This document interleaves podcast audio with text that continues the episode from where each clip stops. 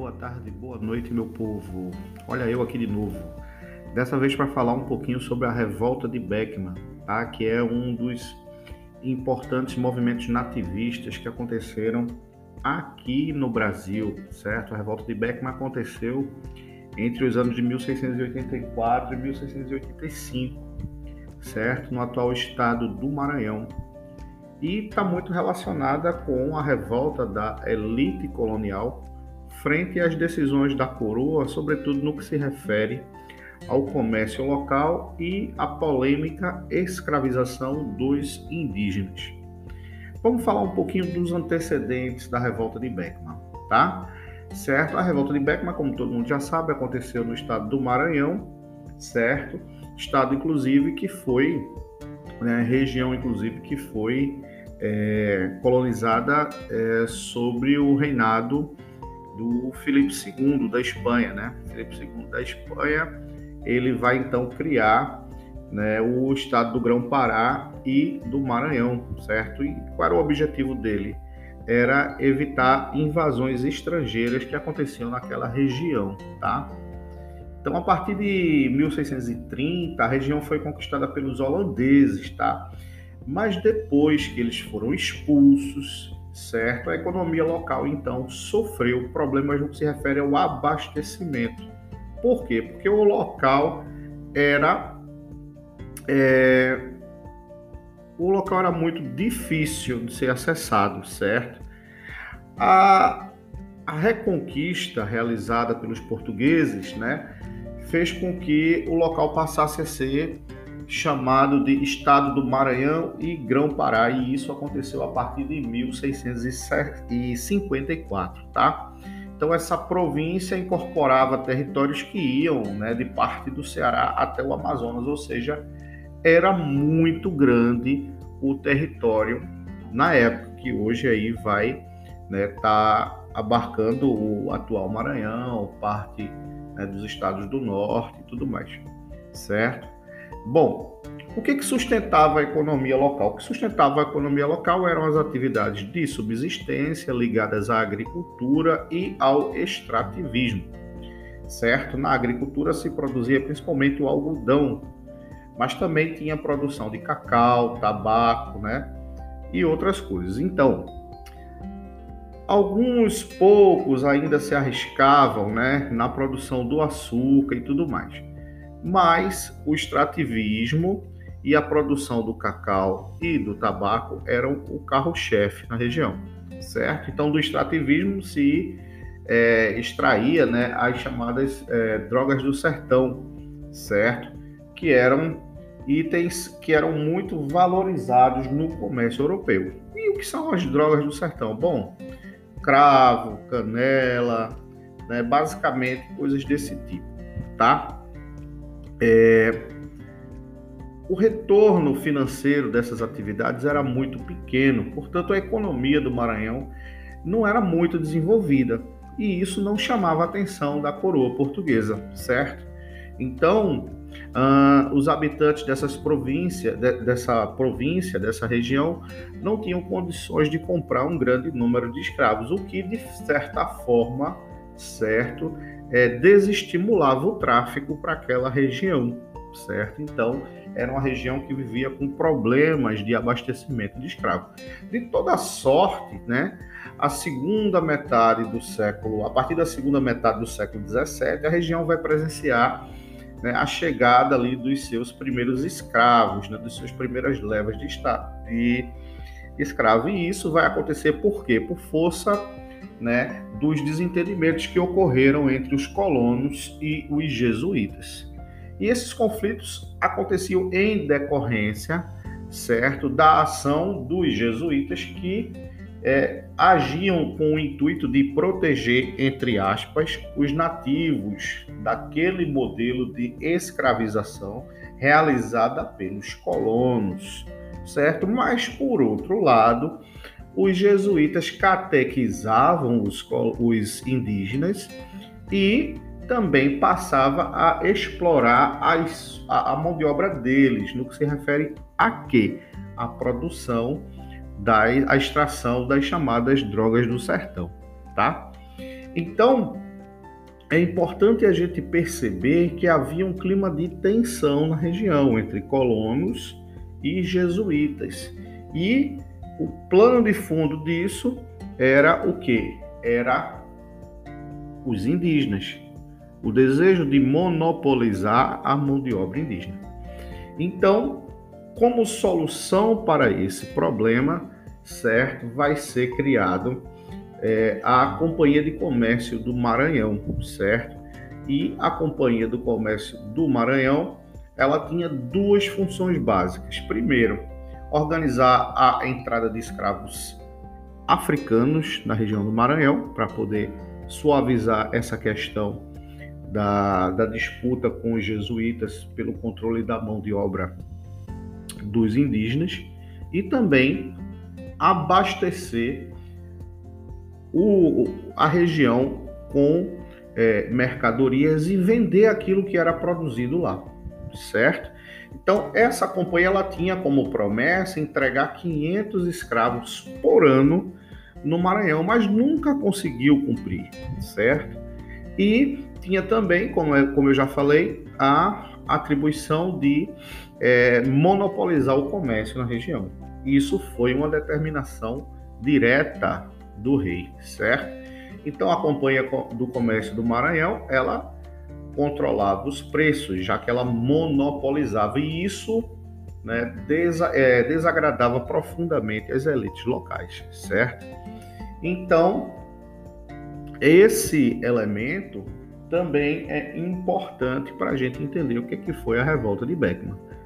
Questão do desabastecimento de escravos, a escravização dos indígenas e, portanto, aquela disputa com os jesuítas e o monopólio nas relações comerciais, certo?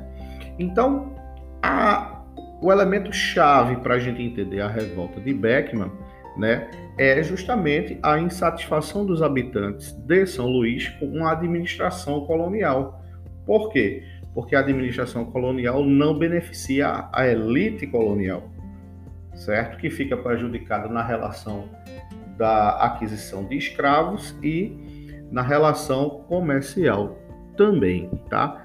Então é importante a gente lembrar disso. Então as causas dessa insatisfação, é claro, vão ser ali o, o elemento chave para a gente entender a, a revolta, tá? Como tudo aconteceu, certo? Então, é, para piorar ainda mais a situação, certo?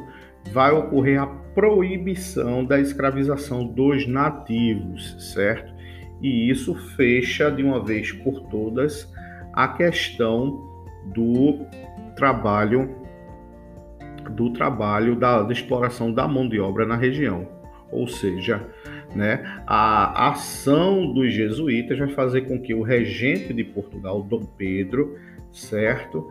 É, vai então a partir de 1883, certo? Autorizar, aliás, perdão, até a partir de 1680 vai autorizar, certo? A proibição da escravização de nativos no Maranhão, certo? E isso é importante de ser considerado. Por quê? Porque a questão da mão de obra vai ser é, vai ser batido o martelo, certo? Só que os escravos que vêm da África não são suficientes. E aí o que que os revoltosos na, na revolta de Beckman vão querer? Vão querer a volta da escravização indígena, da escravização indígena. Então, com essa lei, o trato, né, e o controle dos indígenas foram exclusivos para mão, as mãos dos, dos jesuítas. E isso nos ajuda a entender também, certo? Nos ajuda a entender também por que, que quando estourou a revolta de Beckman, né, os jesuítas foram expulsos da região. Então, os principais acontecimentos da revolta de Beckman, certo?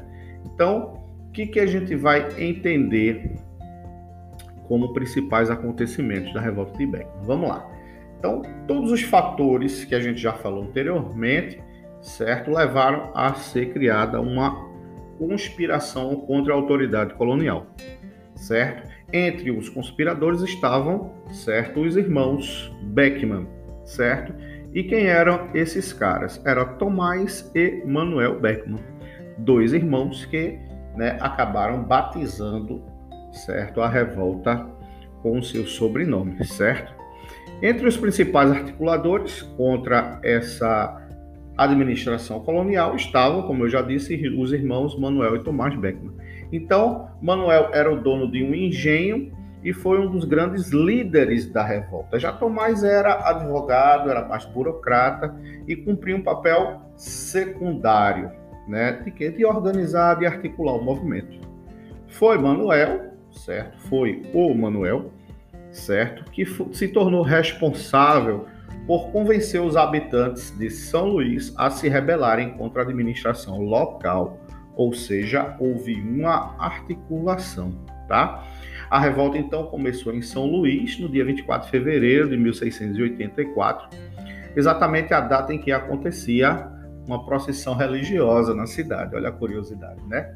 Os cidadãos então rebelados renderam os guardas que tomavam conta da casa de estanco, né, para a partir daí controlar locais estratégicos da cidade, com inclusive, né, os armazéns da companhia de comércio, tá? Então, o capitão Mor do Maranhão, né, Baltazar Fernandes, foi preso durante essa revolta. E eles assumiram aos poucos o controle da região, da situação.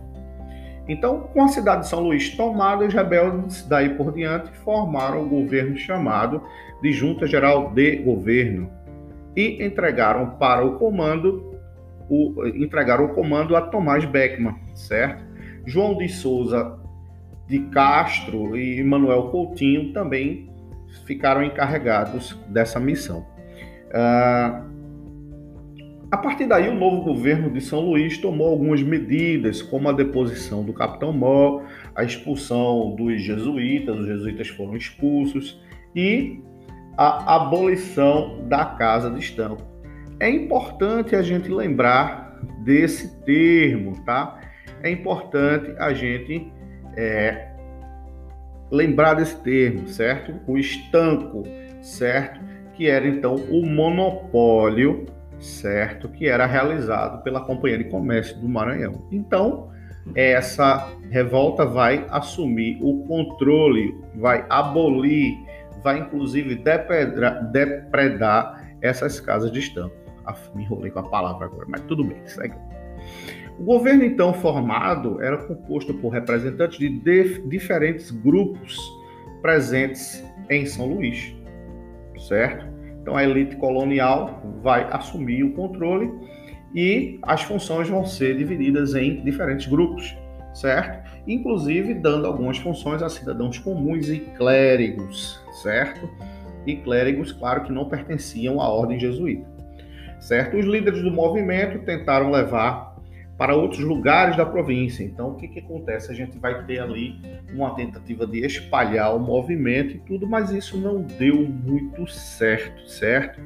Então, é, esse apoio não foi efetivo, certo? E aí o governo da capital, né, do governo se centralizou ali na região do, do de São Luís, certo? É impossível a gente é, ainda é, perceber que pouco a pouco a revolta de Beckman foi se enfraquecendo, né? Em função é, de algumas pessoas importantes terem abandonado o movimento, certo? Por quê? Porque essa situação, ela, né, aos poucos foi sendo desarticulada, nós podemos dizer assim. Então, Beleza. Como é que vai acontecer o desfecho da revolta de Beckman, que já, né, com o passar do tempo, já estava desgastada? Bom, ela vai durar mais de um ano, certo? Não vai ter apoio de outras cidades, vai sofrer um certo esvaziamento, como eu falei agora há pouco.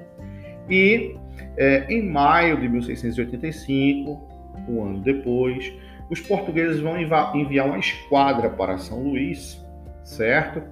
e o comando da cidade foi recuperado sem muitas dificuldades. Por que sem muitas dificuldades? Minha gente, porque a região era uma região pobre e os que tomaram o poder, apesar de serem elite local, não tinham recursos para articular uma defesa. Então, essa esquadra portuguesa trouxe Gomes Freire de Andrade, que assumiu o posto de novo governador do Maranhão, certo? Muitos cidadãos de São Luís fugiram com medo, né? Foram então é, se espalhando e isso desarticulou ainda mais a resistência. Então, a chegada do novo governador fez com que a normalidade, entre aspas, certo, a partir da perspectiva da coroa, fosse restabelecida, ou seja, a coroa reassumiu o controle da região, certo? E aí esse novo governador vai emitir as ordens para prender os envolvidos com a revolta, né? Vai então mandar punir os envolvidos, certo? Manuel Beckman é, e Jorge Sampaio de, de Carvalho foram condenados à forca, certo? Tomás Beckman e Eugênio Ribeiro é, foram presos. É, Belchior Gonçalves foi açoitado e degradado, certo? De volta para Portugal. E outros envolvidos com menor importância, inclusive, foram apenas multados, certo? Então a revolta acabou. E os jesuítas retornaram à região e passaram novamente a explorar a mão de obra dos indígenas, certo? A Companhia de Comércio do Maranhão, entretanto, foi extinta. Por quê? Porque havia uma grande rejeição popular contra ela, certo? E a proibição acerca da escravização indígena foi revista pela coroa, ou seja, foi criada uma exceção no Maranhão para a proibição da escravização indígena, certo? Então, no ano de 1688, uma nova lei vai entrar em vigor na região. Com essa lei, certo, vai ser então, é, vai vir então a novidade da criação de critérios específicos para a escravização dos indígenas certo? E o controle sobre essas questões foi atribuído à Fazenda Real e à Corte, certo? E a partir daí retornaram-se as é, chamadas expedições é, que tinham o intuito de capturar os indígenas, certo? E a escravização dos indígenas no Brasil foi terminantemente proibida só em 1755 por ordem então do Marquês de Pombal. Então vocês podem perceber que a revolta de Beckman ela reflete toda a insatisfação da elite colonial no que se refere a questões econômicas envolvendo o território. Quais questões econômicas? Exploração da mão de obra nativa e também desabastecimento de escravos na região, além de o isolamento geográfico da região ser um outro entrave que não foi resolvido como deveria pela coroa portuguesa, que criou uma companhia de comércio, a Companhia de Comércio do Maranhão, que não dava conta do recado. E o que é pior, ainda monopolizava os preços o que prejudicava diretamente os interesses econômicos da elite local, certo? Então, os objetivos claramente eram acabar com a Companhia de Comércio do Maranhão, resolver a questão do, do desabastecimento de escravos e a volta da escravidão indígena. O movimento prosperou, prosperou por cerca de um ano só que a coroa portuguesa retomou o controle da região, certo? E puniu, certo? Com muita é, força, nós podemos assim, muito rigor, os envolvidos, ok? Então é importante a gente entender o contexto para poder saber como a revolta de Beckman se deu, certo? Porque isso nos ajuda, inclusive, a entender um pouco de como foi a colonização, certo? Ou a consolidação da, da, da colonização na região norte do Brasil, ok? Um abraço para vocês e até a próxima.